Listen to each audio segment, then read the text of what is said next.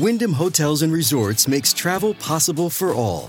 Whether it's the long haulers looking for a great cup of coffee, a roomier rest for the on a whim road trippers, or a place to make summer memories with the whole family. No matter who you are, where you're going, or why, with 24 trusted brands to choose from like La Quinta, Days Inn, and Super 8, your Wyndham is waiting. Get the lowest price at wyndhamhotels.com. Restrictions apply. Visit website for more details.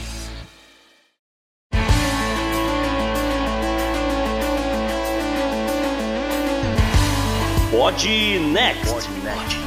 Pod Next. Fala galera, vamos pro episódio 110 do Pod Next e vou te falar, quando vocês estiverem ouvindo esse programa, eu estarei de férias só levantando o bracinho assim e pedindo morrito. Salve JP que vai sair de férias. Salve ouvintes, aqui é Gustavo Rebelo e eu sei os meus direitos. e deveres. É, também. então é o seguinte, é um programa na mesma pegada que a gente estava vindo recente. É, uhum. É, vamos se manter aqui dentro dos Estados Unidos na sua maioria. Não tem acontecido tantas coisas assim, né? Por aí afora. E espero que vocês curtam essa sequência que a gente tá. É, falando bem da verdade, né, JP? É, é tudo relativo à eleição de, de final de ano aqui nos Estados Unidos em novembro. E uh, tem programa por aí que tá preocupado com, com Angelina Jolie e Brad Pitt, que eu, eu tô de olho, o seu Petit Jornal. Eu vi o Xadrez Herbal anda comentando sobre música do Scorpion. Então eu falei, quer saber? Vamos falar de judiciário nos Estados Unidos. Eu acho que ninguém vai ligar, JP. Que pelo menos tem algumas coisas acontecendo, a gente consegue embasar as pessoas por conta dessas notícias, né? Tá então, certo. é por aí. Bora Vamos pro programa. E o Podnext dessa semana segue de olho nas eleições de meio de termo em novembro, mas explora um tema pouco falado pela grande mídia. Nossos hosts explicam como funciona e a importância de se eleger bons juízes.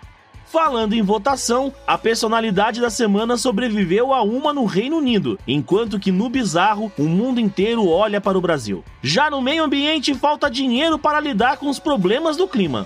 Fechando o episódio, ainda temos a agenda da semana e as dicas culturais. Assinante do Podnext Confidencial ainda terão acesso a dados de reserva estratégica de comida no Brasil, tem a patética polícia texana no follow-up, um Florida Man de Orlando que partiu atrás de assaltantes mirins e um herói que saiu do seu seriado de TV para a vida real. Quem será, hein? E aí, bora pro programa?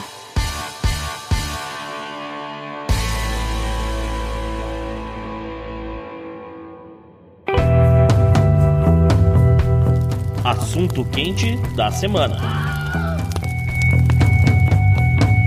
Bom, então como eu falei, a galera curte, pelo menos o feedback que a gente tem, quando a gente mostra como certas coisas funcionam aqui nos Estados Unidos. A gente já falou de sistema de saúde, já uhum. falamos da parte de segurança. Esse programa é um programa até complementar a esse item também. E a gente vai falar do judiciário como ele é dividido, como são os meandros dele até chegar na Suprema Corte. Uhum. E o Gustavo, então, separou também algumas das decisões da Suprema Corte relevantes ou curiosas isso. que marcaram né, essa parada. A gente tem que lembrar que o judiciário é parte integrante do sistema democrático. Sim. Né? Não existe sistema democrático sem um estabelecimento de como funciona as decisões e contestações. Sim, sim. Isso não é só da democracia, isso, na verdade, isso é de qualquer sistema de governança. Uhum. Né? Então a democracia principalmente depende de um, um, judiciário desvinculado dos seus outros poderes. Né? É isso, né, JP? E foi bom que você lembrar isso, né? Porque geralmente as pessoas falam, a gente fala em eleição, as pessoas pensam logo no executivo, né? Olha, o presidente, governador, né? Os ministros, né? Como é que vai ser essa coisa, como é que vai ser o próximo governo. Ou então, de repente, você tem outro sistema de, de governo, ah, os secretários, ah, o, o comitê disso, daquilo, enfim. Que é, todo mundo né, do, do executivo. Às vezes a galera pode até pensar no legislativo, se tiver eleições para o Senado, para o Congresso, para deputados, né? Depende do país também.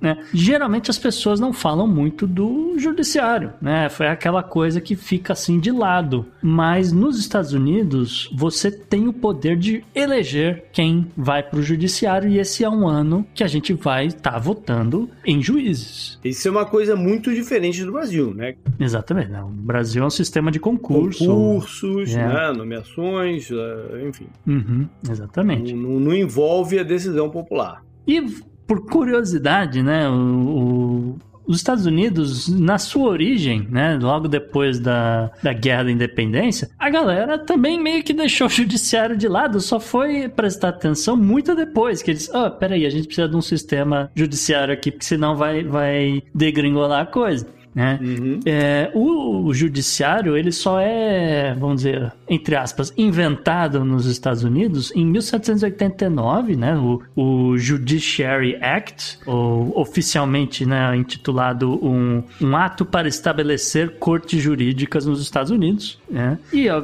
evidente que foi sancionado pelo presidente George Washington no dia 24 de setembro de 1789, 13 anos depois. É, não é guerra. que não existisse nenhuma forma, é que tá, tava baldeado, né? Porque se, se eles escreveram a Constituição, eles têm que, que ter algum parâmetro de fazer a Constituição ser cumprida. Então, é, é, tinha Isso. alguma forma, mas estava completamente baldeado. Então, esse ato veio para organizar a parada, né? É, no, o governo federal dos Estados Unidos ali, com o George Washington presidente, não tinha judiciário. Poderia uhum. ter alguma corte numa aldeia em algum lugar, numa vila em algum lugar, uma coisa assim. Poderia ter lá o seu xerife, na verdade, uhum. né? O sistema de xerife era, uh, nos Estados Unidos ele é mais antigo e, e existente por, por, conta disso, Sim. porque quem era autoridade eram esses xerifes, mas o cara não respondia para ninguém, ele era o xerife, né? Uhum. Mas é, a ideia de você ter cortes federais era para, como você falou, organizar a coisa, porque realmente não tinha, né? E aí foi justamente né, o artigo 3 da Constituição acabou estabelecendo a Suprema Corte, né? E delegou para o Congresso Legislativo uma autoridade para criar tribunais federais inferiores, né? Conforme fosse necessário. Então você uhum. precisa expandir o número de cortes ou não, tal, esse tipo de coisa. Mas a Suprema Corte em si fica definida ali pela Constituição. E essa estrutura jurídica, etc., do sistema de tribunais também criou o cargo de Procurador-Geral da Nação, né? É o Attorney General, a gente uhum. vê por aí. E os Estados Unidos começou de fato ali a esboçar um sistema, um sistema jurídico que é único tecnicamente é único. Há quem goste, há quem deteste e tal. E é um sistema que é, ele adota a chamada common law, a lei comum, que dependendo do que a Suprema Corte decidir, ela a, a palavra dessa Suprema Corte tem um poder de lei, até que a, a, alguém de fato escreva e aprove uma lei no legislativo. É justamente na, na Constituição que tá lá, né? Olha, a, nenhuma corte é superior ou mais poderosa do que a Suprema Corte Federal. Ponto. E ah, no caso do, no, dos Estados Unidos, né, são atualmente nove juízes nessa Suprema Corte. São atualmente cinco. É importante dizer que esses juízes esse, são cargos vitalícios. São cargos vitalícios, sim. É. Juízes federais são, ocupam cargos é. vitalícios. Eles decidem, eles podem decidir se aposentar ou podem morrer no cargo, como foi o caso recente da. Ruth Ginsburg. Isso, que a gente trouxe aqui na época do no obituário, na época é, do falecimento o, dela. O próprio juiz Scalia também. Exato. E agora, recentemente, teve um juiz né, uhum. mais liberal que se aposentou e o, o Biden está colocando agora a sua primeira escolha de, de, de Suprema Corte na vaga dele. Isso. Ele optou por se aposentar. É, se aposenta, inclusive ele deixa o cargo agora no final de julho. É. É. Tá, é, já nomearam a, a, a, sucessora dele, já foi aprovada no, no uhum. Senado e tal. Vai ser a, a Kentage Brown, deve assumir é, em agosto. Então, é, como a gente falou, são nove juízes, mas no, no resto do sistema judiciário, né, esses nove juízes é só uma fração da quantidade de juízes que existem de fato, uhum. né? Então, a nível federal, são 870 juízes, seja de primeira instância ou as cortes distritais, uhum. seja nas cortes de apelação, ou que é mais ou menos menos a segunda instância, e obviamente que seja na, na, nas cortes distritais ou seja nas cortes de apelação, que seria a primeira e segunda instância nos Estados Unidos, tá certo? Agora, cada estado tem uh, os seus juízes estaduais, né, que eles podem julgar alguns casos que o sistema federal não, não necessariamente acha necessário que ele julgue. Ou que não evolua de. de, né, de Ou evolua de distância também. Tal, né? Exatamente. Né? É. Depende do posicionamento das outras claro. E, e uhum. aí vai mudar de, ou não de instância. Mas se você contar juízes estaduais, os Estados Unidos hoje tem cerca de 30 mil. Bom, e aí, obviamente, que a composição, a organização do judiciário mudou trocentas vezes nesses 200 anos, e muitas das, das mudanças foi com essa ideia de consertar o, o poder judiciário e aprimorar, acelerar a coisa, para evitar que processos né, levem décadas a serem resolvidos, que isso aí não, não, não é uma coisa muito boa. Uhum. É lamentável que aconteça em alguns países. É claro que também né, o, o caminho para uma audiência na Suprema Suprema Corte dos Estados Unidos, ele é muito longo, tá? Ele não é uma coisa tão automática, tá certo? A Suprema Corte tem a jurisdição sobre certos casos, é, vai depender aí do, do que eles é, considerarem, né? Porque aí... E tem o poder de não aceitar os casos também, não? Então, putz, não, não o poder de rejeitar é incrível. Isso, isso, na verdade, é um espírito um pouco diferente da Suprema Corte no Brasil, né? Que tem mais uma função de decisões constitucionais, né? De, de se, se, estabelecer se, se aquilo é uma prática que está sendo é, abrangida pela Constituição ou não, do que julgar lá um caso específico de alguma coisa, né? É, porque você pega o caso, você pega um caso que vem, é, ele tem que passar necessariamente por uma corte de apelação. Você pega o caso da corte de apelação, lê aquilo lá. Olha, não tô vendo nada que tá ferindo a Constituição. Alguém aqui tem mais alguma opinião? Não. Então joga fora. Me dá o próximo. E assim por diante. É, é, é esse, esse poder. Ou seja, no fundo o espírito é o mesmo, uhum. né? É, é, que no Brasil acaba ficando tão concentrado em questões né, políticas mesmo e, e constitucionais que a gente perde um pouco esse escopo né, do dia a dia, né, uhum. da, das decisões do dia a dia. É que no, no, nos Estados Unidos é comum que alguns estados, com seus procuradores gerais, tentem advogar e defender as leis dos próprios estados. Então, uhum. é comum você ver Texas processando os Estados Unidos, ou um conjunto aí de 17 estados resolvem processar essa Califórnia e assim por diante. Depende do, do que eles estão pensando, do que eles estão querendo uhum. fazer. É, pode ou não se juntar e alguém tem que decidir sobre esse negócio. E aí a decisão vai para a Suprema Corte, geralmente. E a Suprema Corte pode também jogar fora o caso e falar: cara, vocês estão inventando o chifre em testa de cavalo, vocês estão malucos. E assim por diante. A Suprema Corte também tem uma, uma certa competência de, nessa ideia de recurso. E isso é uma, uma das coisas que é, gera parte da polêmica no, nos Estados Unidos, que é a Suprema Corte poder reverter decisões das outras instâncias ou decisões dela mesma se decidirem reverter ou modificar decisões antigas porque, sei lá, apareceu alguma né?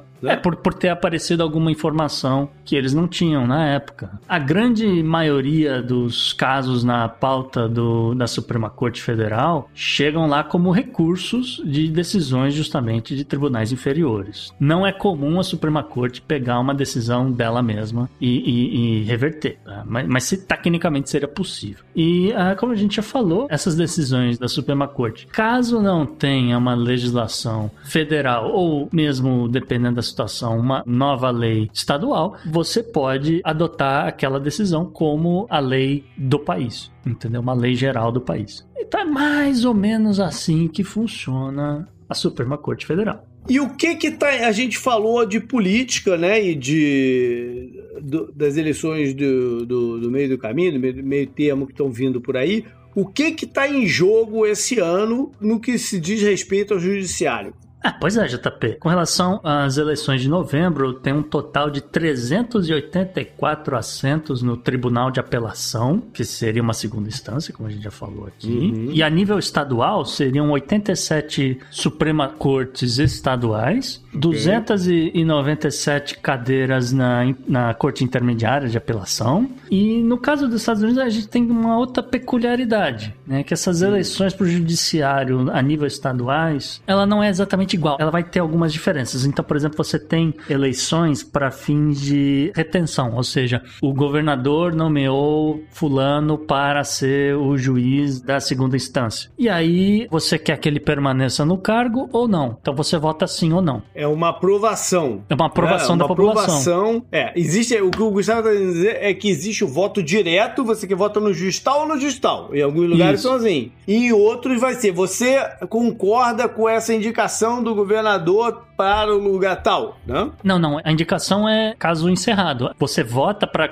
a manutenção do cara no cargo. Então. Porque, uh, não, porque ele já serviu, sei lá, três anos, dois anos, cinco anos, não sei. Ah, entendi. Entendeu? Ele já foi, ele, entendi. ele deve continuar por mais quatro, cinco anos, sim ou não? Não, ah, então eu vou Aquela nomear outra indicação pessoa. Aí o governador teria que nomear outra pessoa se, se, se for não. Isso, exatamente. Entendi. Ou seja, cada estado tem sua forma de, de fazer, mas geralmente fica numa ou outra dessas, dessas situações. Uhum. Então, e esse caso da, de você votar na retenção ou não desse juiz, né, manutenção do cara no cargo, é uma situação que acontece, por exemplo, no Alasca, no Arizona, na Califórnia e na Flórida. Tá? Agora, nem sempre é assim, né? Porque como o JP falou, existe eleição direta para juiz. E aí, na eleição direta para juiz, você tem também duas situações peculiares. Você tem votações que são partidárias, ou seja, o juiz é obrigado a dizer que ele é membro de um partido. Esse é o juiz que é o indicado do Partido Republicano contra o juiz que é indicado Isso. do Partido Democrata. Exatamente. Não só juiz, tem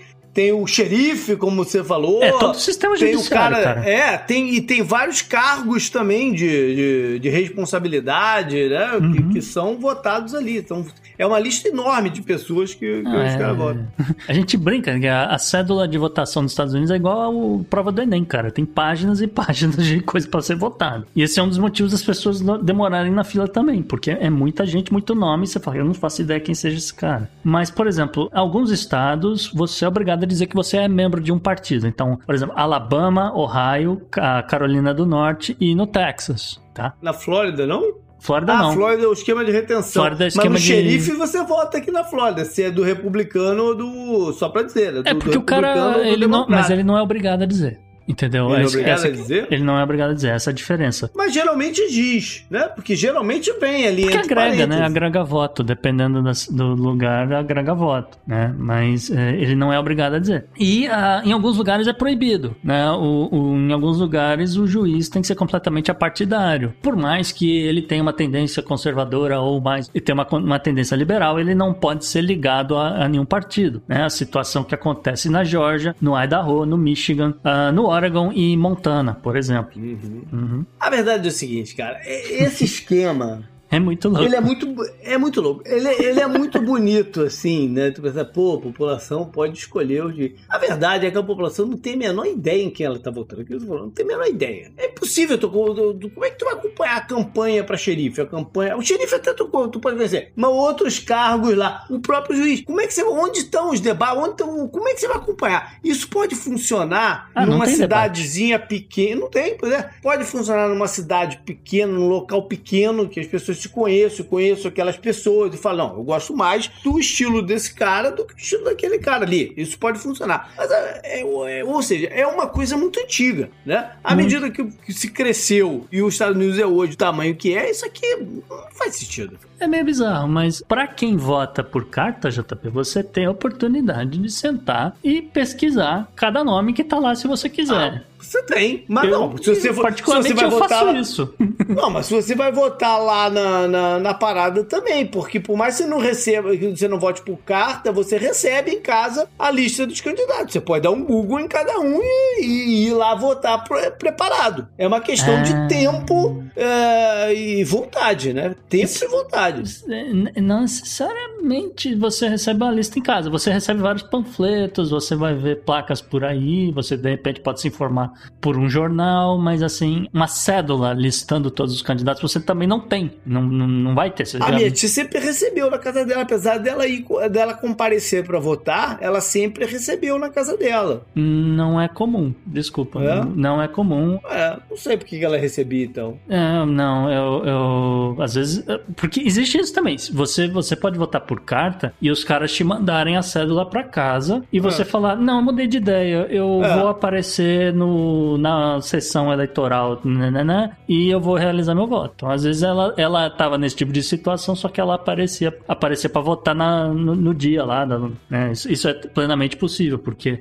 o que acontece de, de, de pessoa perder cédula, cara, não tá escrito, entendeu? Então o sistema tem que se retroalimentar de alguma forma, certo? Mas, é, de qualquer forma, é, isso é hoje, né? Que a gente tá em 2022, a pessoa pode fazer isso da casa dela, tirar um fim de semana e olhar cada um e falar: gosto mais desse cara, não gosto desse cara, esse cara falou tal coisa, não estou em dúvida entre um e outro, e assim por diante, porque, novamente, é muita gente e, é, e, e né, pensando que, assim, 30 anos atrás a galera não tinha essa facilidade. Então, é, é era, no, era chute, era. Ah, putz, eu tava andando para cá, eu vi a placa, lembrei do nome desse cara, votei nele sem saber quem, quem, é o cara de fato. Eu sou republicano, vou votar no republicano. Exatamente, Pronto. que é o que é por isso que em alguns estados, né, Alabama, Ohio, Texas, ah, pronto, republicano, facilita a vida do eleitor ou não. Mas de qualquer forma, contribui para essa confusão toda, que é o judiciário. E assim, só para fechar essa parte com relação às eleições para as cortes estaduais, né? Geralmente os juízes que estão no cargo e são tecnicamente candidatos à reeleição, eles acabam permanecendo no cargo. Estatística que eles têm aqui nos últimos 12 anos nos Estados Unidos, uh, os juízes conseguiram se reeleger em 93% dos casos. E o pior ano, com, né, com a taxa menor de renovação, foi 2008, só 89% conseguiu se reeleger. Só, entre aspas, né? É aquela coisa da, da memória. Pelo menos você já ouviu falar o nome do cara, tu continua votando nele. Né? É, exatamente. Agora, você tem também as nomeações. Uhum. Seria impossível a gente citar nomeações aqui de cada estado, né, JP? É melhor a gente ficar só na parte federal para trazer aqui uh, alguns dados, né? Algumas ideias com relação a qual presidente nomeou quem, assim por diante, porque o presidente ele não nomeia só para a Suprema Corte, ele nomeia nomeia para todas uhum. as cortes federais. Né, porque não existe o voto federal, o voto é só estadual. Exato, né? exato. Né? Então, a título de curiosidade, a gente tem uma lista aqui de alguns presidentes. A gente tem recentemente na história dos Estados Unidos, vamos dizer assim, né? Quem nomeou em valores absolutos, quem mais nomeou juízes foi o presidente Bill Clinton, né, em oito anos, ele conseguiu aprovar 66 nomes para a segunda instância, mais 305 nomes para as cortes distritais. Uhum. Depois, do lado republicano, quem mais conseguiu aprovar foi o Ronald Reagan, com 83 nomes para as cortes de apelação e 290 para as cortes distritais. Isso estou excluindo juízes uhum. de Suprema Corte, porque Suprema Corte é sempre 2, 3, 2, 3, 1 tem presidente que nunca nomeou ninguém, não vem é, ao caso nesses momentos. Mas assim, a título de curiosidade, o presidente Trump, se você dividir o número de nomeações pelo tempo que cada presidente ficou no cargo, o presidente Donald Trump é um dos recordistas, ele com 226 nomeações no total, dessas 54 para cortes de apelação e 174 para juízes de distrito, né, vamos dizer assim. Eu acho que você está querendo dizer, fica mais fácil até se você pegar o fazer o contrário, dobrar. Se você tivesse dois cargos, Isso. ele dobrasse a performance dele, ele teria mais do que o Bill Clinton. No total ia ter colocado lá 452. Exato. Ele ia passar Caraca. o Bill Clinton, mas assim, por muito. Agora, isso é uma mistura, né, de pressão política com as coisas vagarem mesmo. Ah, sim. Não, eu duvido muito que o Donald Trump conheça 226 pessoas capazes de ocupar cargos na segunda, não, não, primeira não, instância, digo, de coisa. Mas... Pra abrir, abrir as vagas que eu tô dizendo, entendeu? Abrir as vagas para o cara nomear, porque se a vaga não abrir, o cara não nomeia também. Sim, mas é, assim, as, as vagas abrem também por pressão do próprio partido. Fala, o Partido Isso. Republicano gruda nos caras e fala: olha, a gente precisa trocar esse cara porque ele tá muito velho, troca aquele outro porque ele não tá muito bem. Olha, vai vagar um cara lá num distrito que é democrata, então de repente a gente consegue entrar, e aí colocam pressão no cara para ele se aposentar. E assim por diante, e obviamente que vale tanto para republicano quanto para democrata, né? Esse jogo aí de cada partido fazer pressão pressão para conseguir mais nomeações e tornar o, o, judiciário essa coisa maluca que você tem juízes extremamente conservadores ou juízes extremamente liberais e os dois lados rasgam a Constituição no final das contas. E aí vai parar um caso desse na Suprema Corte, JP. O fato também é que os republicanos, nesse período do, do Trump, isso foi de fato uma prioridade para ele. Né? Eles, eles entendem o que, que é poder aqui nos Estados Unidos e o poder que o judiciário tem. E talvez eles tenham entendido isso ainda mais na época do, do Obama, o quanto que faz a diferença eles terem certos núcleos na mão. Então isso foi de fato uma prioridade pro, pro Trump. Uhum. E eu não vou dizer que não foi uma prioridade pro Obama, porque afinal de contas ele colocou lá 320, que é mais ou menos o mesmo número do, do que o Bush, o George Bush, uhum. colocou, filho, né? Colocou no seu também oito anos de mandato. Mas o Obama vai ficar sempre marcado pelo cara que ele não conseguiu colocar no Supremo. Exato, esse aqui é o grande né? problema. E isso vai ficar marcado. Uhum. E, ok, não pode não ter sido culpa dele, tal, não sei o quê, mas ele podia ter forçado um pouco mais a barra também. Poderia, sim, claro. O fato é que, com relação aí a, a nomeações e tal, como você falou, é uma, é uma coisa muito mais do partido. Então, eu não acho que foi uma iniciativa do próprio Trump. Eu acho que, como você falou, realmente os republicanos enxergaram isso como uma coisa extremamente estratégica e falaram, cara, é prioridade, a gente vai a toque de caixa nomear e, enfim, alguns deram vários pepinos, alguns não, mas conseguiram aí é, repor ou colocar alguns juízes de agrado deles, tá certo? De qualquer forma, é importante que a gente destaque alguns casos importantes que ajudaram a formação dos Estados Unidos. Uhum. Né?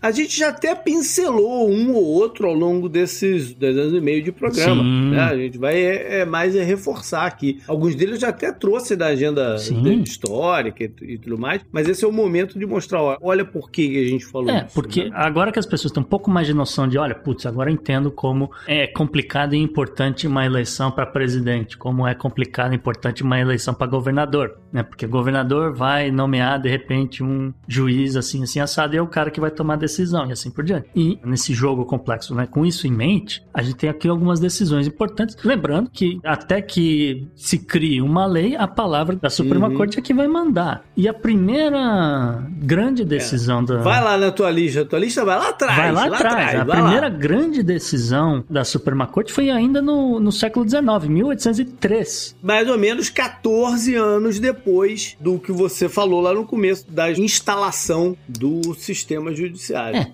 E justamente, né, que foi o caso Marbury versus Madison. Esse caso, a Suprema Corte está preocupada com a seguinte questão, né? Quem pode, em última análise, decidir o que é de fato a lei? O resultado foi que seria explicitamente competência e dever do Ministério Público dizer o que é a lei, ou seja, o legislativo. Uhum. Aí, se isso vai funcionar ou não, essa decisão vai caber à Suprema Corte. Então, a partir desse momento, de 1803 para frente, a Suprema Corte pega para si a capacidade de derrubar leis que eles considerarem inconstitucionais. Em teoria, que fujam do espírito em que o país foi criado. Uhum. A finalidade do distanciamento dos Estados Unidos da Grã-Bretanha para se tornar o país que ele é. Né? Exatamente. E aqui também com essa ideia de que, olha, Constituição é importante e você deve saber a Constituição, porque desde que você não, não cometa alguma coisa que vai ferir a Constituição, a, a Suprema Corte vai estar do seu lado, né? Ou estou fazendo assim, em teoria, tá? a gente sabe que nem sempre a Suprema Corte vai seguir o que está na Constituição, mas aí é outra parada. Mas em teoria é isso, né? Desde que você saiba a Constituição na escola, você de fato aprenda, você vai ficar bem. Quer dizer, vai ficar bem se você cumprir ela, não se você é, descumprir. Você tem que saber e cumprir. É, é, é isso que eu quis dizer. É, é evidente, JP. É, seguindo a lista, ainda em 1824, ainda no século XIX, é Gibbon versus Ogden estava em jogo a questão se estados podem aprovar leis que desafiem o poder do Congresso Federal para fins de regular o comércio entre estados. Olha a guerra civil se desenhando é, aí. Exato, exatamente. Ou ainda as loucuras que a gente tem hoje, que é tipo, olha, seguradora do estado do, de Nova York não pode vender seguros no estado da Flórida. Você tem que abrir uma empresa completamente nova no estado da Flórida para cuidar só daquela região, né? E, e, não existe competição se só tiver uma, uma seguradora. É nessa parada aqui que tem, de repente, até tem origem o crescimento da Amazon, né? Que naquele primeiro momento não tinha local definido, então não, não, não se tinha como cobrar imposto dele. Exato. E foi aí que eles, bum, é, né? pá, nós vamos vender nos Estados Unidos inteiro sem pagar imposto para lugar nenhum e acabou. Então vai ficar tudo mais barato para o consumidor, não, pelo menos né, 5%, 6%, 10% mais barato. O americano talvez não saiba fazer conta, mas ele olha e fala: é, tá mais barato, eu vou comprar. E é parte disso, sim, você tem razão. E aí o resultado foi que, obviamente, a Suprema Corte considerou que é papel do governo federal regular o comércio e que os governos estaduais não podem necessariamente desenvolver suas próprias leis para regular o comércio. Agora, se o governo federal não regulamentar alguma coisa, então a lei do Estado é a que vai fazer funcionar, como acontece, por exemplo, com a maconha. Né? A maconha uhum. legalizada para fins comerciais na Califórnia, no Colorado, em outros lugares, e não existe uma lei federal fazendo isso para dizer que né, o, ah, o comércio tem que funcionar assim, aí o cobra-se tanto de imposto e assim por diante, né? O, então tá na mão dos estados né? E o governo federal não faz nada. A gente esperava que o governo Biden fosse fazer alguma coisa nesse sentido, ainda não fez. E é bom, enfim, o, o tribunal concluiu, né, dizendo que até isso é muito Estados Unidos, né? Eles falaram, ok, a gente considera inclusive comércio como tudo aquilo que engloba o processo de compra e venda. Então a Suprema Corte determinou que o legislativo teria um poder para regulamentar a navegação, né, por, por água, seja pelo rio Mississippi, seja seja por navios, etc., para chegar nos Estados Unidos, a partir daí. Porque até então a galera podia importar o que quisesse, podia comprar um navio e mandar começar a trazer mercadoria da, da onde ele quisesse, sem pagar nenhum imposto. Sabe-se lá o que tem ali dentro do container, né, JP? Aham. Uhum. E, enfim, como a gente falou, isso é um troço que tá aí até hoje. Agora, tem um outro aqui que a gente já citou numa agenda histórica da semana, um caso muito importante, que foi Brown versus o Conselho de Educação, 1954. O que eu falei na época é que esse caso foi o que determinou a inclusão racial nas escolas, né? Porque foi em cima de uma menina que tinha esse sobrenome Brown e que não queriam deixá-la uh, estudar numa certa escola, que era da vizinhança dela, porque era uma escola de brancos e ela era preta. Uhum. E aí queriam mandar ela para uma outra que era mais distante. E os pais dela falaram: não, eu moro aqui, eu quero que ela estude aqui. Uhum. E isso foi para frente e acabou que a decisão foi se desvincular as escolas de uma outra decisão anterior, uhum. que tá me fugindo o nome é, aqui agora. Plessy versus Ferguson, Isso. que é de 1896. Então é tipo quase 100 anos de diferença. É, essa decisão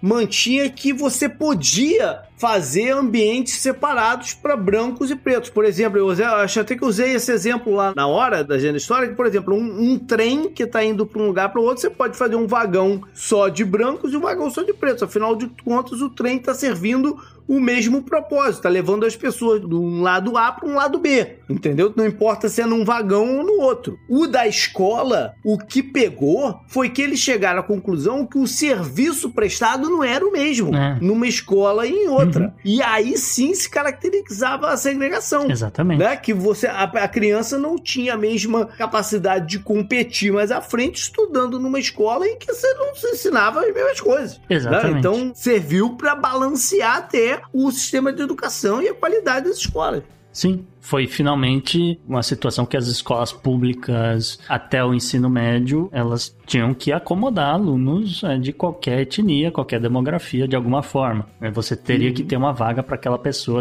desde que ela more naquela região e assim por diante. Questões de cotas a gente vai citar, mas é um pouquinho mais para frente. Né? Segura a ideia de cotas aí. A gente vai falar primeiro de um outro caso, o caso de é, chamado Gideon versus Wainwright, 1963. Uhum. Esse é, é curiosíssimo porque a Constituição dos Estados Unidos diz que né, um indivíduo que é acusado de um crime, mas ele é incapaz de pagar por um advogado, ele ainda assim teria garantido por lei esse direito. Mas se ele não tem dinheiro para pagar, então como é que faz? Quem garante a assistência gratuita? Quem paga essa conta, tá certo? Uhum. E aí foi uma decisão da Suprema Corte, unânime. Existem decisões unânimes da Suprema Corte, vira e mexe aparece uma, mas nesse caso específico foi unânime. A Suprema Corte considerou que, olha, de acordo aqui com, com a sexta emenda, você tem sim um, um direito a um advogado e. E foi criado o cargo de defensor público. Tecnicamente, é. Qualquer pessoa pode né, se tornar ali um, um, defensor público, né? Vamos dizer assim. E aí o cara vai receber uma grana do governo, tá? E aí vai determinar de cada estado quanto você vai receber. Mas pelo menos você vai ter um advogado. Mas a defensoria pública aqui funciona igual no Brasil? Que você tem o cargo, você tem a posição, você tem o departamento? Ou é uma coisa mais. Ah, avulso. Aquele advogado ali decidiu defender o cara? É avulso, exatamente. É avulso. Olha, eu vou defender Fulano fulano, fulano assinou aqui esse coisa dizendo que ele não tem dinheiro para me pagar, e você passa lá no, no guichê e o guichê te paga ali um, um dinheiro, tá? E aí vai variar, como eu falei, quanto... Tem uma série da HBO, tá me fugindo o nome agora, que é com o John Torturro, que ele assume um caso. É The Night Watch. The Night Watch, é. É muito maneiro é, essa fica série, a dica cara. cultural aí, ó. É, é, muito maneira. E, e, é mais ou menos isso, né? Ele, ele, assume a defesa do cara. O cara tinha dinheiro para pagar. Mas ele pega o caso lá dentro da, da, da, da delegacia. delegacia, exato. Eu ia dizer que uh, o, o Better Call Saul, ele mostra um pouco isso. O cara, uhum. ele é um advogado de porta de cadeia, e vira e mexe, ele pega um caso de um, de um cara desse que não tem dinheiro para pagar, e vira e mexe, ele passa lá no guichê para pegar o dinheiro dele, e é uma merreca.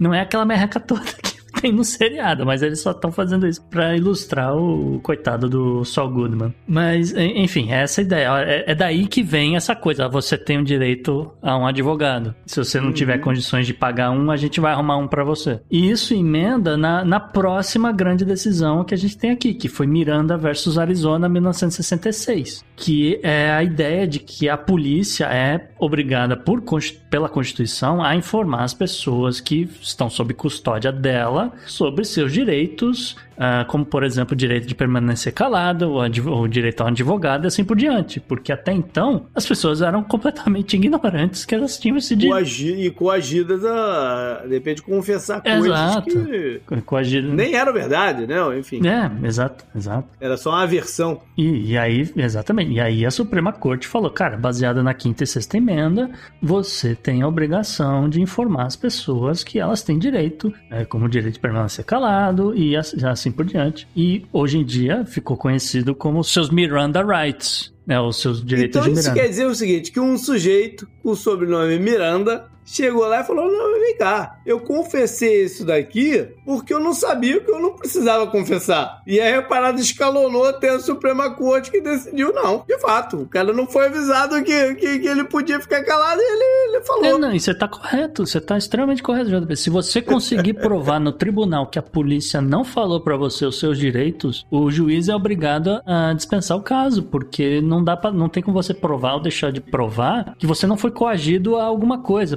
e é por isso que você foi parar lá no tribunal do cara. Entendeu? Tu sabe que eu conheço um caso aqui de um cara que tomou uma multa de trânsito, foi parado por um policial, tomou uma multa de trânsito e foi pra corte. Ele tava errado, o cara tava errado. Hum.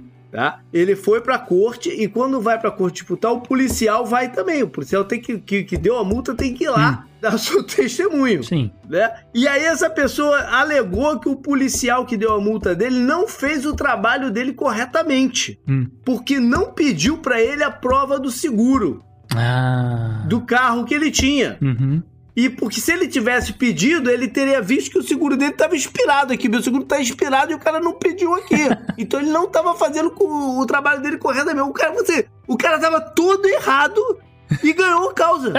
numa tecnicalidade dessa, porque é bem louco. O cara tava errado, tava errado mas olha. É... o, cara tava errado. o cara tava mais errado do que ele tava ainda sendo Exato, Mas, mas tá existe um processo que você tem que seguir, porque senão vira baderna. É essa a ideia. É maluco? É maluco, mas é, eu prefiro um policial que siga a risca um protocolo bem elaborado do que um que vai fazer a coisa do jeito que ele quiser da cabeça dele. Uhum. Né, que é pior ainda. Só mais dois casos para fechar, JP. Uhum. Uh, Roe versus Wade, 1973. Sempre bom lembrar, né? Que é aquela ideia de que, olha, a Constituição. Tá, tá, bem em evidência agora, né, Extremamente né? evidência. A gente é. teve o caso de vazamento de informações sigilosas, justamente de um juiz da Suprema Corte, com uma, uma uhum. opinião contrária a Roe versus Wade, mas, mas é um outro caso, não é a este caso específico, mas que tecnicamente iria reverter essa decisão decisão. E o negócio agora foi pro limbo e segue investigando. Tem alguns suspeitos já, não sei no que vai dar, mas é uma coisa que a gente tá de olho aqui para destacar alguma hora. O fato uhum. é que, uhum. né, Roe versus Wade, 1973, queria responder justamente a questão sobre se a Constituição proíbe leis que restringem severamente ou negam privacidade às mulheres. E o resultado foi que a Suprema Corte, é, com maioria conservadora, concluiu que sim, que realmente essas leis que violam direito constitucional à privacidade não devem existir, são inconstitucionais e estão erradas. E a partir daí, os estados que se intrometiam na privacidade da mulher, no caso, é, restringindo, proibindo o aborto que, que ela queria realizar, isso aí era completamente ilegal. E, teoricamente, virou aporte jurídico para você uhum. permitir clínicas de aborto em diversos estados. Sim. Né? Ou seja, não é que o aborto seja legalizado nos Estados Unidos. Uhum ele não pode ser impedido, segundo isso aqui, porque fere o direito individual da pessoa, fere a primeira emenda. Exato. É. Ou a segunda emenda, agora, segunda emenda, né?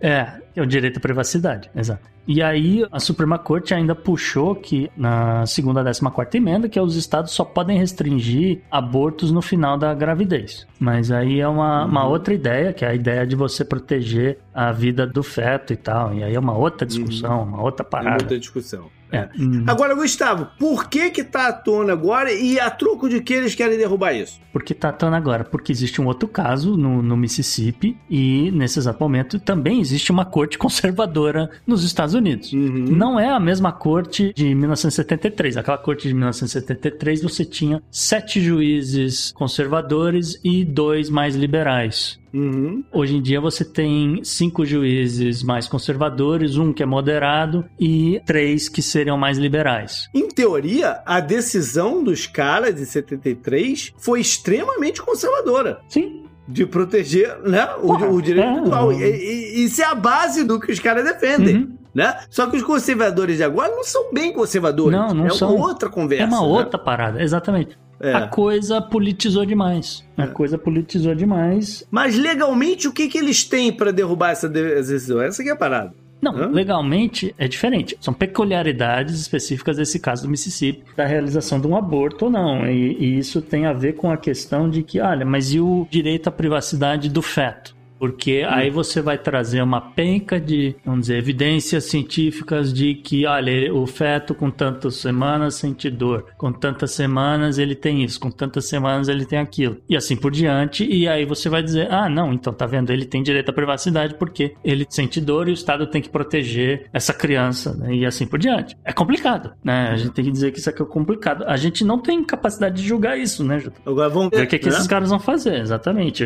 Porque esse esse vazamento que aconteceu foi justamente para se colocar uma pressão que nada faça, nada aconteça, né? Que não se mude, que não se caia esse, é, é essa decisão aqui de 73. Mas e aí a gente cai na outra situação, que é o seguinte: é, uhum. isso aqui é uma, é uma decisão jurídica. Ela só tem peso até que a, algum outro estado é, tenha sua própria lei para regulamentar, ou se o governo federal tiver uma lei federal para regulamentar Sim. a coisa. Sim. Então, alguns estados têm leis gatilho, que diz que, olha, se o common law mudar e a Suprema Corte decidir que aborto, em qualquer determinado momento da gestação, o aborto não deve ser realizado, etc., a lei daquele estado que permite o aborto cai automaticamente. Não precisa nem votar, não precisa sancionar, acabou. Tá, existe esse dispositivo legal. É questionável? É porque né, você não está consultando a população, mas enfim, a galera votou na galera que fez essa, lambança. Então, alguns estados cai automaticamente. Em outros estados, o aborto está extremamente regulamentado em diversos momentos da gestação assim por diante. Então, desde que você consiga sair do estado A para o estado B, você continua podendo né, usufruir desse sistema. E aí é outro, entra em outro pepino, JP, que é alguns estados quererem criminalizar a pessoa que viajar para realização do aborto. E aí a gente vai ter uma outra disputa jurídica no futuro, é barbada. Alguém algum dia, porque ah, você me denunciou que eu viajei para realizar um aborto, mas eu, eu tava indo para Disney, como é que você me acusa de um negócio desse? É, na, na, Califórnia, né? Uma coisa assim, né? E, e, e, você me acusa de um negócio desse. E assim por diante. E aí vamos ver o que, que vai dar. Mas existe isso, existe uma batalha judicial, inclusive, com relação à, à venda de remédios abortivos serem distribuídos pelo correio, porque houve uma mudança no, no FDA, né, nos Estados Unidos, que é quem regulamenta uh, quais medicamentos podem ou não ser vendidos online. E você pode comprar um remédio que, de um estado que tenha toda uma regulamentação que permite a venda desse tipo de remédio pela internet. E aí a questão é: ah, então você está comprando esse remédio daquele estado, mas você está no estado que não pode, mas você comprou. Então o correio pode ou não distribuir assim por diante. E o Mark Cuban pode vender? Então, ele tá nesse limbo aí, porque a questão é, ele pode vender, mas aí quem que vai distribuir? Porque se for o correio dos Estados Unidos, e aí como é que fica? Entendeu? Tem um caso desse rolando aí nos Estados Unidos, eu não sei a quantas anda, mas tem estado também que já tá querendo proibir venda online. É uma loucura. Dito isso tudo, o sistema judiciário aqui nos Estados Unidos, como no Brasil, como em outros lugares, está sobre uma tremenda desconfiança né, de, de, de, novamente eu vou usar o termo representatividade. Se eles estão representando de fato os interesses das pessoas, uhum. se as pessoas sabem também qual é de verdade os seus interesses, né? Tem, tem, tem essa questão também. Uhum. Existem algumas decisões atuais que têm gerado controvérsia. Uhum. E a gente teve um caso recente baseado no tiroteio lá da escola do Texas que mostra um pouco dessa visão aí sobre o sobre a justiça. Né? Foi, foi, na verdade, a decisão foi é, em maio, foi um pouco antes desse último tiroteio, mas não uhum. importa, porque vocês, a gente já é. falou, existe um histórico de vários outros casos, né? E foi aí uma decisão da Corte de Apelação Federal de São Francisco, chamado Nono Distrito, que decidiu que a proibição da Califórnia à venda de arma semiautomática para adultos com menos de 21 anos é inconstitucional. Olha, então. Aquilo que a gente estava falando né? Da facilidade de compra e tal. A Califórnia tentou reduzir e não deu certo. É, tentou reduzir, tentou aumentar a idade para reduzir então, a venda é, para menores, eu... o acesso a menores, não sei o quê. É. E por 2 a 1 um, né, o painel falou: não, isso aí viola o direito de porte de arma, né, da segunda emenda, e acabou. Se quiser, apele para a Suprema Corte Federal lá em Washington. E tá rolando a parada. E tá rolando a parada, mas se, se, a Suprema Corte vai aceitar ou não o caso, aí é outro papo. Eles não querem comprar esse barulho, é, não. Se o cara não quiser comprar esse barulho, permanece a decisão da Corte de Apelação e acabou. É. Acabou, morreu é. o assunto. Agora, como você falou, essa coisa da representatividade é muito importante, JP. E, inclusive porque os Estados Unidos também têm um histórico de assassinatos de juízes, tá? Nos últimos 45 anos, pelo menos cinco juízes federais foram assassinados. Você não tá falando de juiz da Suprema, tá falando de juízes federais, federais né, é. dessas outras coisas. Não necessariamente Supremo. É. É, pelo menos 15 juízes acabaram sofrendo impeachment, e aí, de novo, aquela coisa de é, partidarizou demais e o cara tomou uma decisão extremamente errada, ou o cara de fato era corrupto. O fato é que. Eita, tô pensando num cara de voz esganiçada aqui que teria problemas aqui nos Estados Unidos. Né? É, pois é, o cara não, não, não, Pessoas que não seguem o devido processo legal roda rapidinho nos Estados Unidos. É, desses 15 caras que sofreram impeachment, oito foram de fato condenados. E os caras ficam impedidos de, de exercer o direito o resto da vida. Eu já falei mais de uma vez da série Billions, é. né? A série Billions fala um pouco sobre isso aqui. Exato. O cara, o cara perde a certificação dele, né? O BAR, é. que é o equivalente ao AB, e acabou a vida dele. Né? Boa sorte. E essa semana, né? Foi um dos motivos para esse programa existir hoje, JP, foi que um sujeito chamado Nicholas John Rosk, 26 anos, ele falou: Estou chateado com o tiroteio em Uvalde, Texas. Estou chateado com algumas decisões aí que podem pintar sobre aborto e é, protegendo o direito às armas, esse tipo de coisa. E estou muito insatisfeito com a Suprema Corte. Então o que, que ele fez? Ele viajou para a área ali onde fica a casa do juiz da Suprema Corte, Brett Kavanaugh, no Maryland, carregando uma pistola, dois pentes de bala, zip ties, martelo, pé de cabra, tape para amarrar o cara, spray de pimenta, colete à prova de bala e uma faca militar. E ele confessou: Eu tava indo para matar o juiz. E como é? Caraca. E aí ele agora é. enfrenta processo de assassinato premeditado, mas ele não, É, ele não chegou a realizar o negócio. Então ele vai pegar uma É. cana ferrada. Mas até por isso que ele já confessou. Ele vai pegar a cana federal. Mas é justamente por isso que o cara confessou. Porque ele, esse, né, se ele de fato matasse o juiz, Aí, maluco. Aí- Aí era pena de pena morte. de morte.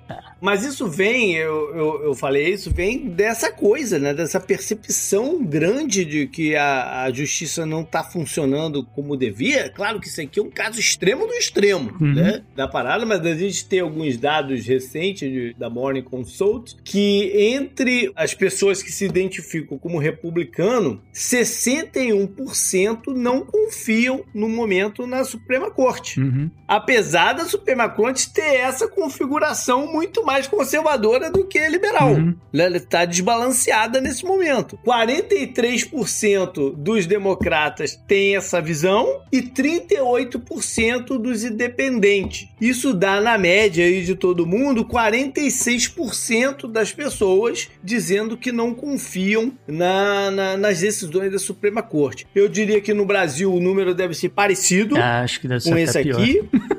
Ou pior, pois é, ou pior. E, e é uma coisa global, né? A gente está vivendo um momento delicado de crise de institu- instituições por todo o planeta e de todos os tipos de instituições. Então o judiciário não foge dela. Sim. né? E é muito perigoso isso para né, brechas de- do que a gente tem visto aí, Uhum. de, de- de fascismo e de, de outras coisas. É, esse é o primeiro, assim, com tentativa de assassinato de uma figura pública importante. Esse, pelo menos aqui nos últimos anos, é o primeiro que eu tenho uma noção um pouco maior. Houve uns Uhum. casos de cara pular cerca na Casa Branca pra pegar o Trump, esse tipo É. de coisa. Mas não é nada tão premeditado assim, que o cara, porra, tá, tá levando pistola, faca e colete à prova de balas e tudo mais. Né? Bom, teve o janeiro 6, né? Não foi contra, Ah, contra é- o judicial, mas foi contra, foi contra uma casa, um dos três poderes, né? Que era o Congresso. Bom, é, é- Mas- é- aquele, essa, aquela baderna é. também é outra coisa que, enfim, não.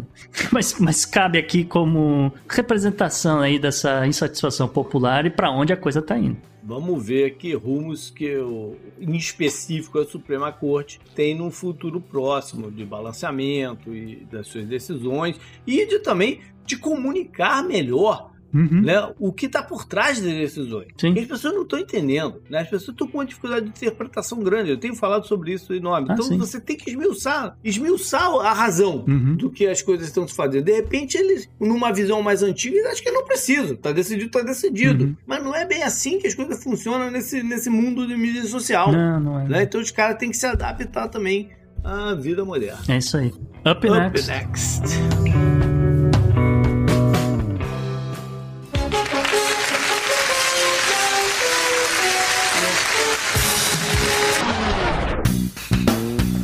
E o personagem da semana é o sujeito dos cabelos loucos, o primeiro-ministro britânico Boris Johnson. Por quê, bicho? Porque o Boris Johnson sobreviveu a um voto de desconfiança interno do próprio Partido Ah, Conservador. que tu ia falar que ele cortou o cabelo, pô, botou um gel e tal. né? Não, mas assim, eu já vi ele, por incrível que pareça, existe foto dele penteado, assim, e é extremamente estranho. Ele é melhor despenteado mesmo, JP, porque penteado é uma coisa extremamente esdrúxula, viu? Por nada não. Mas o fato é que ele continua no cargo, né? Ele teve aí 211 votos a favor para continuar no cargo, 148 contra. E- Chegou a balançar ou era meio que batata que ele ia ser mantido? Ah, eu acho que era meio batata que ele ia ficar, JP. Assim, é, existe a possibilidade dele, dele ter sido retirado, mas ele precisava de 180 votos para ficar, né? Então, é, Vale, aqui, vale aqui uma parte de que o termo é batata, é um termo que denuncia a idade ferozmente.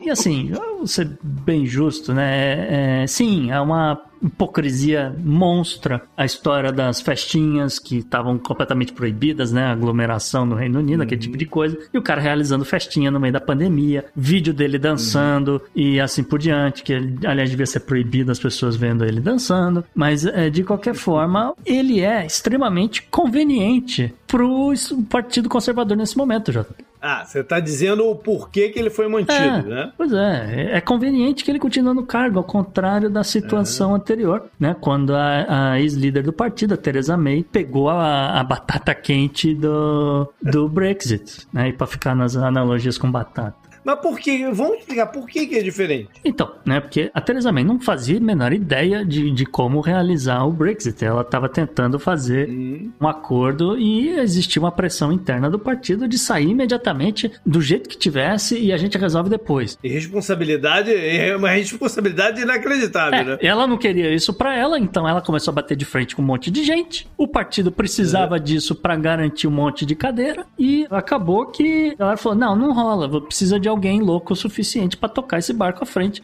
que, mesmo que a gente saia e tenha que resolver trocentos pepinos depois", que foi o que acabou acontecendo e tá aí trocentos pepinos pra serem resolvidos ainda, porque, né? E um abraço pra galera na, Ir- na Irlanda do É. Norte, a gente falou outro dia. Eu acho que tem uma outra questão também. De por que, que ele é conveniente nesse sentido, assim, de tomar pancada e absorver as pancadas e Hum. tal. Porque a Theresa May tem, tem um pouco da cara do Partido Conservador. Ah, sim. né? Ele não, ele consegue se desvincular um pouco disso daí e ele, ele sabe lidar com essas críticas. Ele bate de frente, ele devolve, né? Ele, ele, Ele é bem tem um articulado, estilo- ele sabe realmente articular. né? Tem esse lado. Ah, a e- outra não, a outra tomava pancada e ficava com cara de é, realmente estamos fazendo merda, É. é, fazendo merda. E aí, né?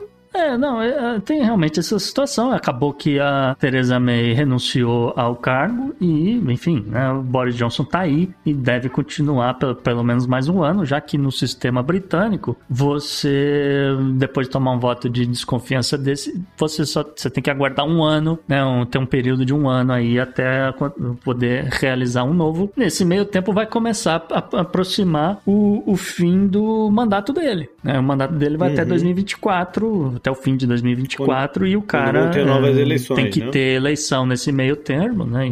Entre, eh, antes do fim de 2024. E, enfim, é, você tem aí, dá pra segurar o parlamento seis meses sem um primeiro-ministro e assim por diante. É, é- aí é do jogo político. Ah, de qualquer forma, ele é extremamente conveniente, porque, como você falou, ele fica tomando porrada aí, ele, ele é vidraça dos opositores e ele consegue ser vidraça também do próprio partido, que vai falar, ah, porra, você tá fazendo um trabalho é, é, extremamente idiota aí de tudo que tá acontecendo, você é bode expiatório de tudo que deu errado na pandemia, é, olha, o próximo primeiro-ministro não vai ser o Boris Johnson, se a gente continuar no poder, a gente vai pegar um cara que é muito melhor, que é muito mais sensato, que aprendeu com os erros desse idiota, e assim por diante, entendeu? É, esse aqui Eu é o vou falar fato. uma coisa que parece meio maluca, mas o Boris Johnson é pro Partido Conservador Britânico o que o- os republicanos gostariam que o Trump tivesse sido pra eles. É. Só que o Trump ultrapassou esse limite aqui. Aí é aí que tá parado. É. O Trump ultrapassou esse limite aqui e a sua cúpula, né? O, o- o- tudo que tava por trás dele acabou é, dominando o Partido Republicano. Foi além Sim. da parada. Sim. Não, né? É- é- esse que é o ponto. É o que eles acharam que de repente ia ser o Trump e de repente a coisa foi Não, o pro... Trump é muito, virou, muito fora né, da o casinha. pé. ele É, gosta de se intrometer em assuntos que ele não faz a menor ideia do que ele tá falando.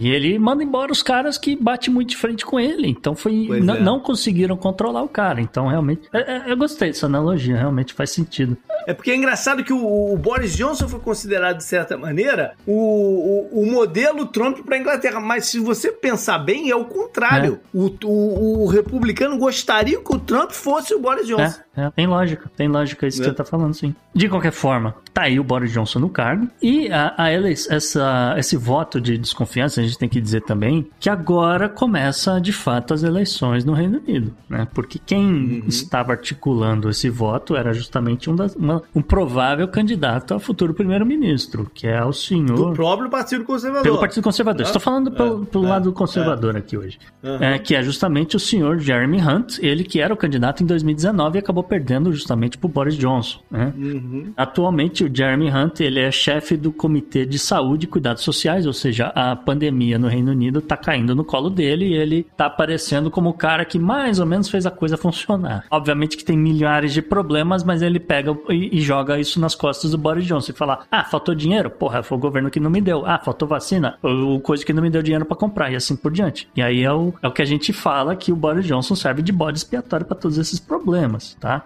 Uh, sobre o Jeremy Hunt, que, como a gente falou aqui, é possível candidato a primeiro-ministro, ele é, é, ele se diz ele se diz um liberal econômico clássico, ele defende corte de impostos e responsabilidade fiscal. Aliás, isso não vale para defesa no, no, Reino Unido, né? Para o exército, para fins de melhoria do, do porta-aviões e o Diaba 4 no Reino Unido, o Jeremy Hunt defende mais gasto público. Uh, ele se diz grande fã de Margaret Thatcher. Ele votou de fato contrário ao Brexit, só para registrar. E aqui votou para o, o, Boris Johnson sair da liderança do partido. E agora ele fica aí nessa, nessa coisa, estudando aí. Olha, quem ainda votou no cara? Votou porque é conveniente? Ou esse cara talvez votasse em mim na próxima votação? Porque eu só preciso de 180 votos. Eu tive 148. Tá perto. Né? E, e vai por aí. Jeremy Hunt é, na verdade, né, a gente falou isso tudo que é o, o cara se diz, né, essa pessoa maravilhosa, mas na verdade ele é um neocon típico, uma coisa muito similar ao Scott Morrison lá na Austrália, e isso fica muito evidente nas críticas que ele faz ao Reino Unido por retirar as tropas do Afeganistão. É um cara, é um cara confuso, né? É um cara confuso. Você olha pra cara dele, se você tem um Google na cara dele, você vê a cara de um cara confuso é. e perigoso. É, né? esse é o típico neocon, cara. Esse cara é, vai querer fazer guerra, vai, como, como eu falei, ele vai baixar imposto, mas vai ter responsabilidade fiscal, mas se tiver guerra, a gente muda e assim por diante. Enfim, né, é, é, esse é o sujeito. Mas de qualquer forma, né, a gente não sabe o que, que vai acontecer aí no futuro da ilha britânica. O fato é que tá todo mundo de olho e pensando agora em 2025. Aí. Que vai ser a primeira eleição de fato pós-Brexit. Ah, sim. É significante isso, essa eleição mesmo. É uma eleição importante do ano que vem. Up next. Up next.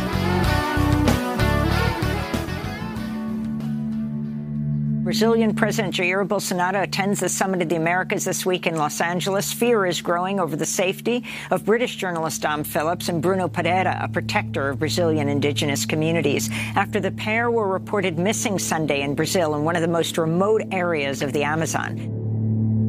É, a gente não quis colocar esse assunto no obituário, afinal de contas, a gente não pode perder as esperanças, né, Gustavo? É, JP, mas a gente não pode deixar de mostrar indignação aqui com esse caso. Porque não é o primeiro, não vai ser o último, pelo menos a gente entende. E é extremamente lamentável, cara. É, um, é, é patético que isso aconteça ainda no Brasil. Né? A gente está falando aqui do desaparecimento do jornalista, contribuidor do jornal britânico The Guardian, Don Phillips, e do indigenista Bruno Araújo Pereira, eles que foram dados como desaparecidos pela primeira vez lá no Vale do Javari, no extremo oeste do estado do Amazonas, no último dia 5. A última notícia desse caso que a gente teve é que as autoridades brasileiras disseram aí que uh, prenderam aí um, um suspeito, mas ainda não estabeleceram se esse suspeito está ou não ligado ao, ao, desaparecimento das duas pessoas nessa região remota da Amazônia. Tanto o Dom Phillips quanto o Bruno sofreram uh, ameaças de, de morte dias antes de desaparecer. E tá todo mundo meio que numa expectativa do que o pior possa ter acontecido. Mas a gente tenta manter aí uma pontinha de otimismo, como você falou, JP.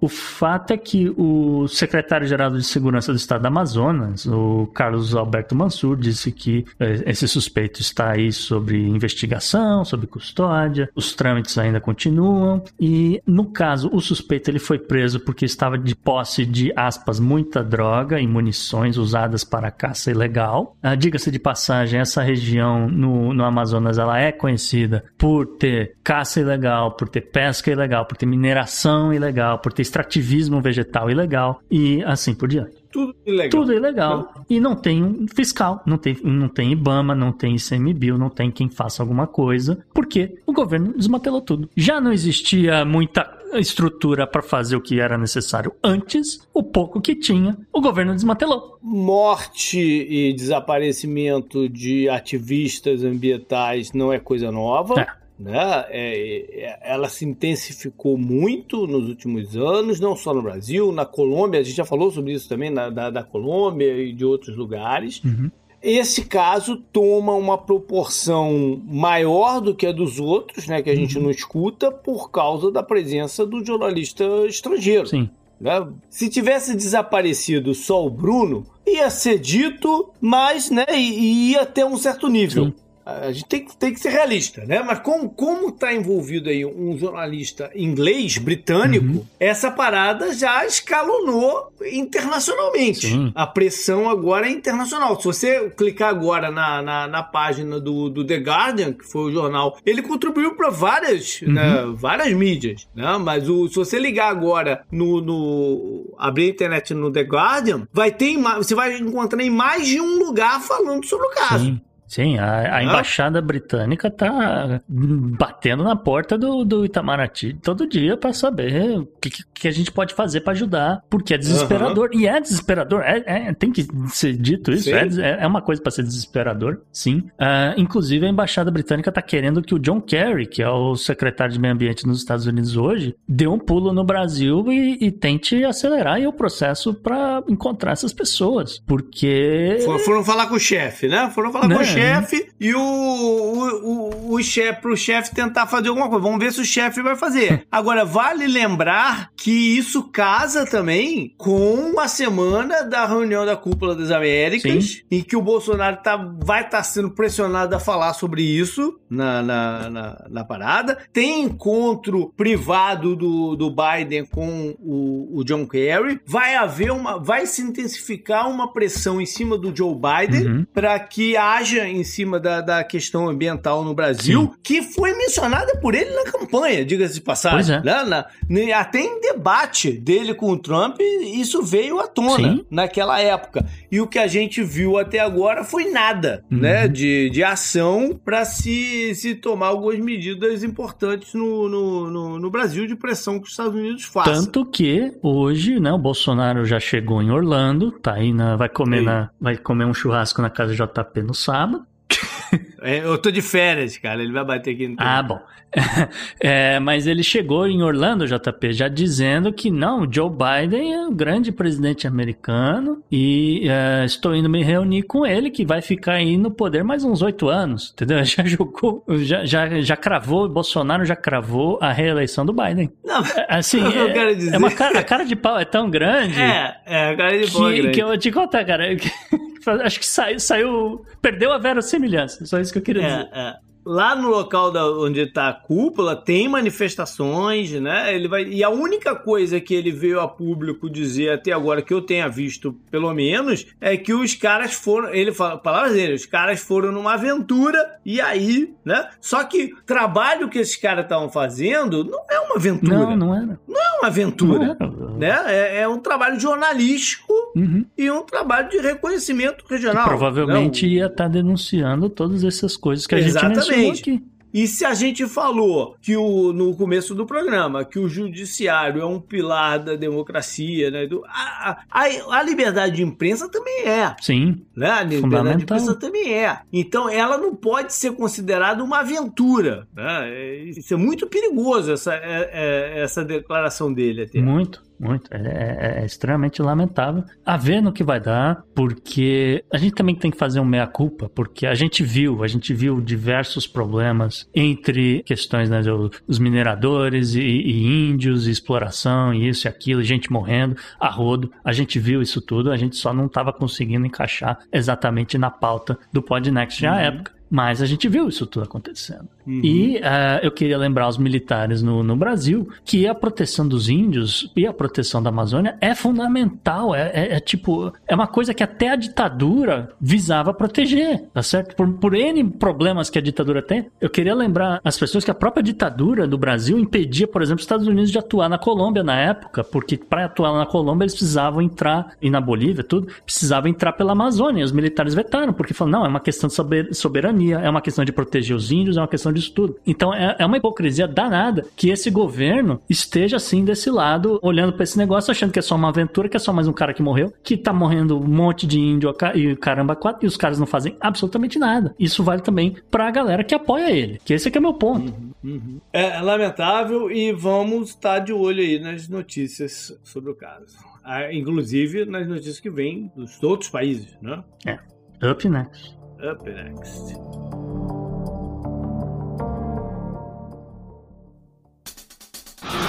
Pela união dos seus poderes, eu sou o Capitão Planeta!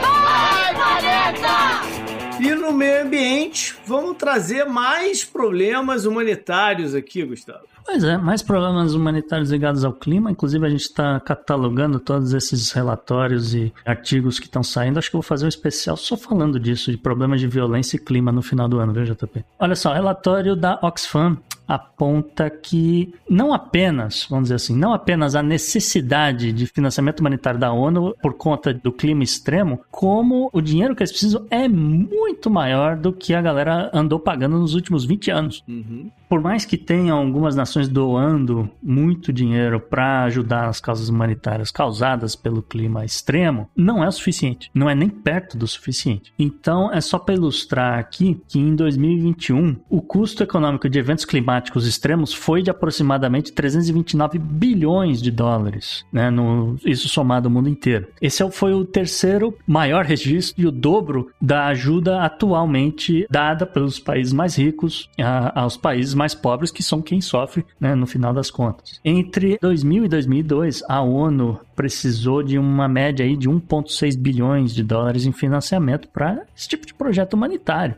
De 2019 a 2021, esse número subiu, JP, para 15 bilhões e meio ao ano, tá? Isso é um aumento de 800% em 20 anos. E além disso, o relatório da Oxfam mostra que os países doadores estão fornecendo apenas metade do dinheiro necessário. A galera prometeu e não está cumprindo. Então, desde 2017, cerca de 54% dos países desenvolvidos responsáveis pela maior parte da crise climática de hoje, né, não estão atendendo os apelos da ONU. E isso está deixando um déficit de 33 bilhões de dólares com a entidade. Uhum. E assim, né, problemas que a gente está relacionando ao clima né, é a questão de violência é a questão de guerras, porque você não tem comida, se você não, você não tem comida porque você não tem água, né? Você não tem água porque não chove, ou seja, né? mudança climática, levando à guerra. E por conta disso você tem escassez de alimento, como eu falei, você tem guerras, como eu falei, e você tem nesse meio termo uma, milhões, milhões de refugiados que precisam comer. Ou você vai deixar o genocídio rolar, vai ficar olhando aquele monte de pessoa morrendo de fome. Então, é isso que aponta o relatório e, obviamente, que ele lista alguns países que aí não surpreende ninguém, né? Essa lista que vem agora, que é países que estão sofrendo com a crise climática extrema, como Afeganistão, Burkina Faso, Burundi, Chad, República Democrática do Congo, Haiti, Quênia, Níger, Somália, Sudão do Sul, Zimbábue. É, sofrendo com crise climática e, e quase que unanimidade entre todos eles, sofrendo com graves crises políticas também, né? Instabilidade política. É, que leva, né? Alguma coisa vai levando a outra. Olha, não tem comida, aí você tem uma instabilidade política, aí você tem uma guerra civil, aí você tem grupos terroristas internos, né? E vários desses aqui são justamente alguns daqueles casos que a gente falou que aconteceram no ano passado de golpe. Sim. Estão né? aqui dentro. Tem no Haiti o caso do assassinato do presidente. Uhum. Né?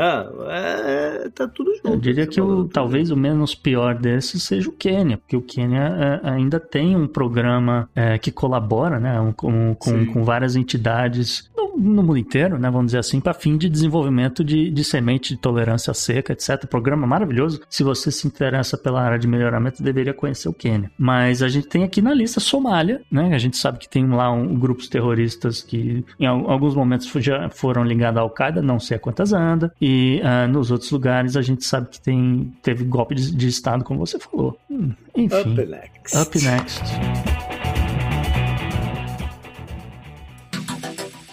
Anote no seu calendário.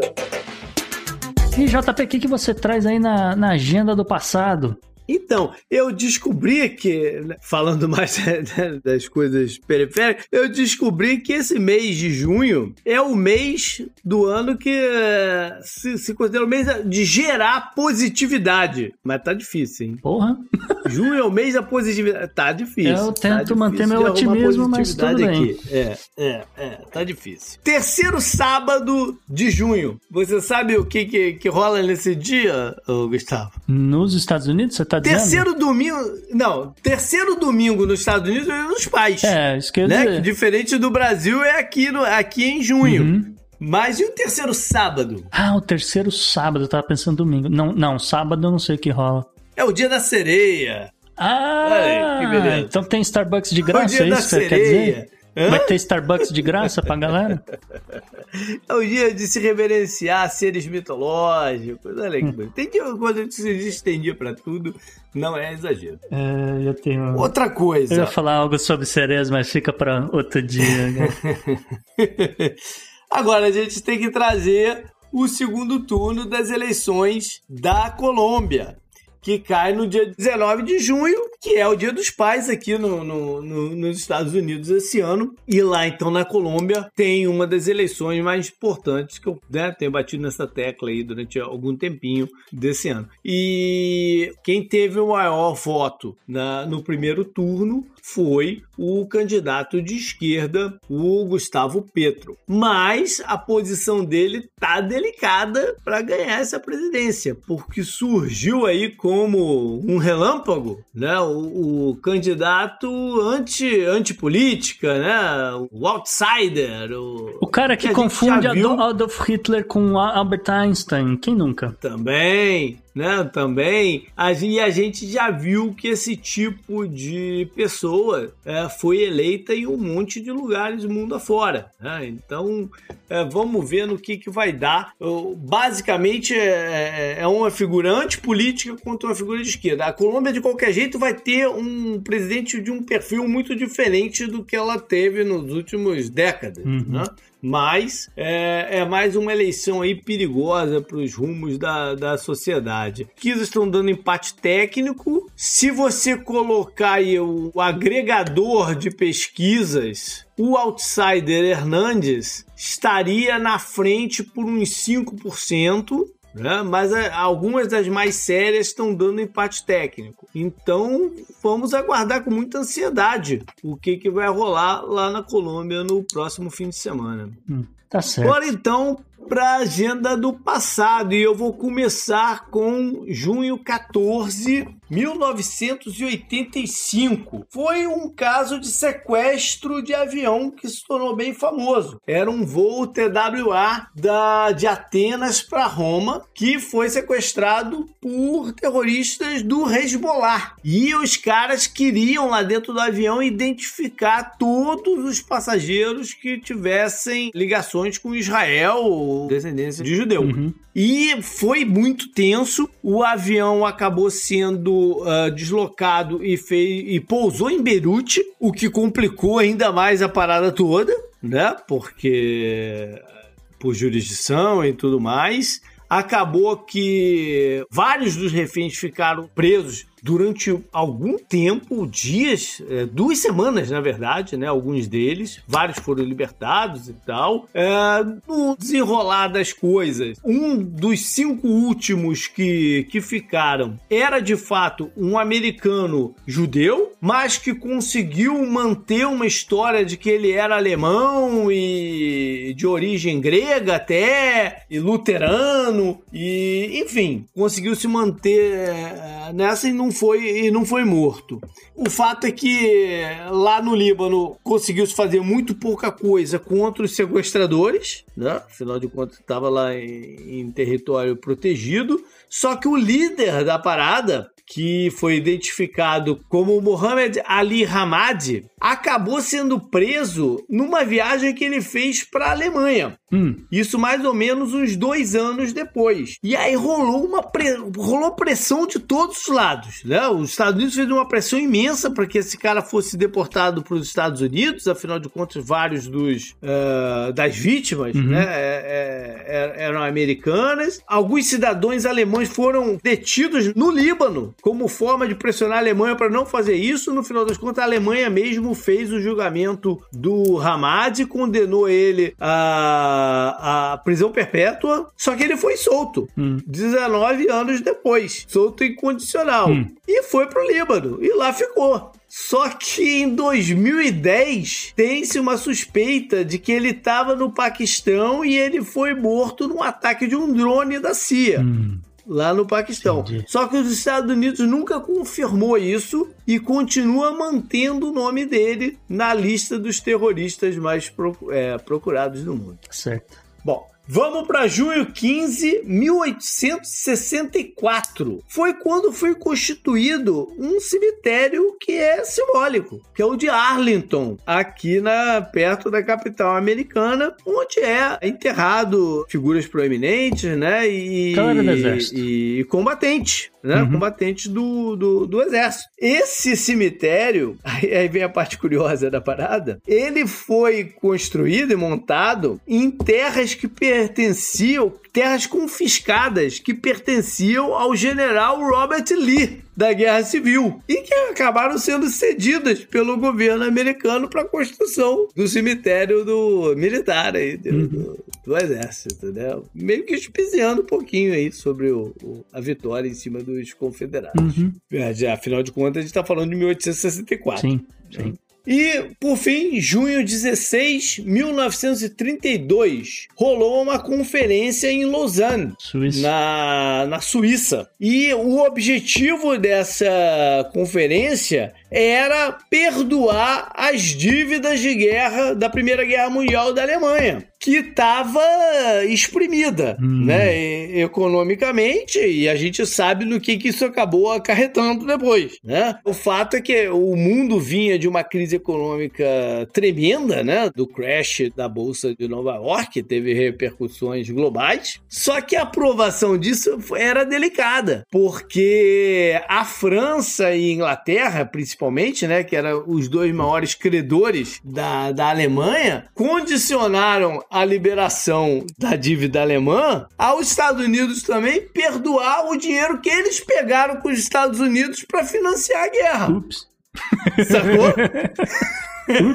Falando, tudo bem, vamos, vamos, já, a gente não vai receber, também não vamos pagar, uhum. né? O fato é que a Alemanha estava em moratória, era uma moratória provisória, né? Por causa da crise toda, e acabou que ficou tudo, tudo sem ser pago mesmo, ninguém pagou ninguém, uhum. o restante das paradas. E isso influenciou diretamente a entrada dos Estados Unidos na Segunda Guerra Mundial, né? Já estava cabreiro, perdeu dinheiro ali no negócio, e a forma como os Estados Unidos também financiou o pós-guerra, com o Plano Marshall, as garantias que eles né, é, tomaram para fazer esse dinheiro voltar de alguma forma, Entendi. dentro da reconstrução da Europa. Né? Tem origem aqui no, no fato do, da Inglaterra e França não querem ter pago ele. Diga-se de passagem, Plano Marshall, JP, que vai fazer aí 75 hum. anos, tá? Chegando aí a data redonda do famoso Plano Marshall. Não é redonda, mas é arredondada. É, tá quase lá, tá quase lá.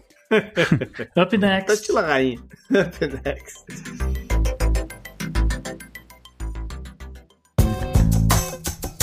Esse eu recomendo pra você. E Gustavo, o que, que você manda aí pra galera como dica cultural da semana? Eu, também, eu tô ficando sem dica, porque a gente tá precisando trazer uns. É. eu tô precisando trazer é. uns convidados aqui pra ver se a gente tem tempo de assistir mais coisa. Mas eu, eu vou fazer o, o que você fez outro dia, fazer dicas retroativas no plural. É. Pra não dizer que eu não estou trazendo nenhuma novidade, eu apareci no Sem Foco da Pris Guerreiro, né? O podcast dela. Olha aí. A gente conta uma história bem legal, bem diferente, sobre uma pessoa, uma mãe, que precisava de emprego para sustentar filhos, aquela coisa, e ela vai embarcar numa aventura, ela vai parar no Alasca, JP. E essa história toda eu conto lá no Sem Foco da Pris Guerreiro, em todos os agregadores, vocês procurem aí, o que vocês Bacana. acham.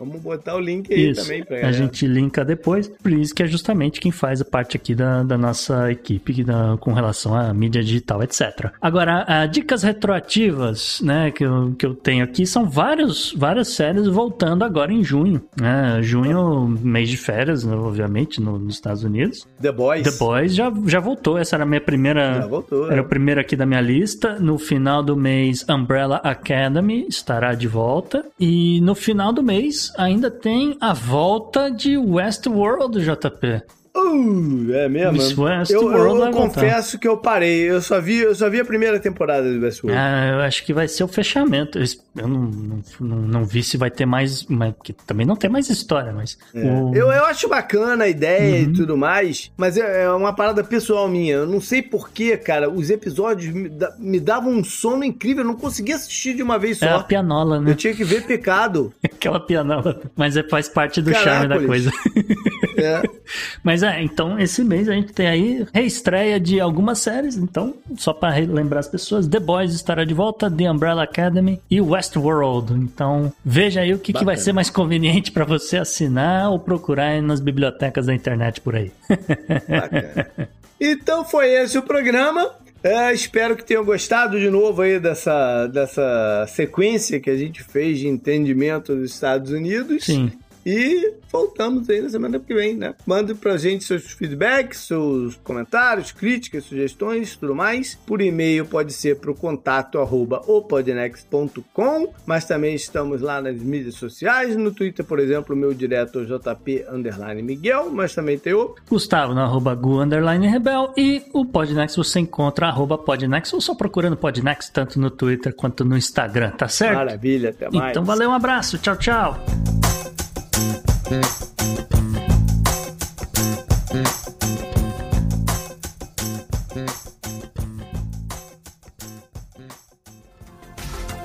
Este episódio foi editado por Atelas, soluções em áudio para podcasts.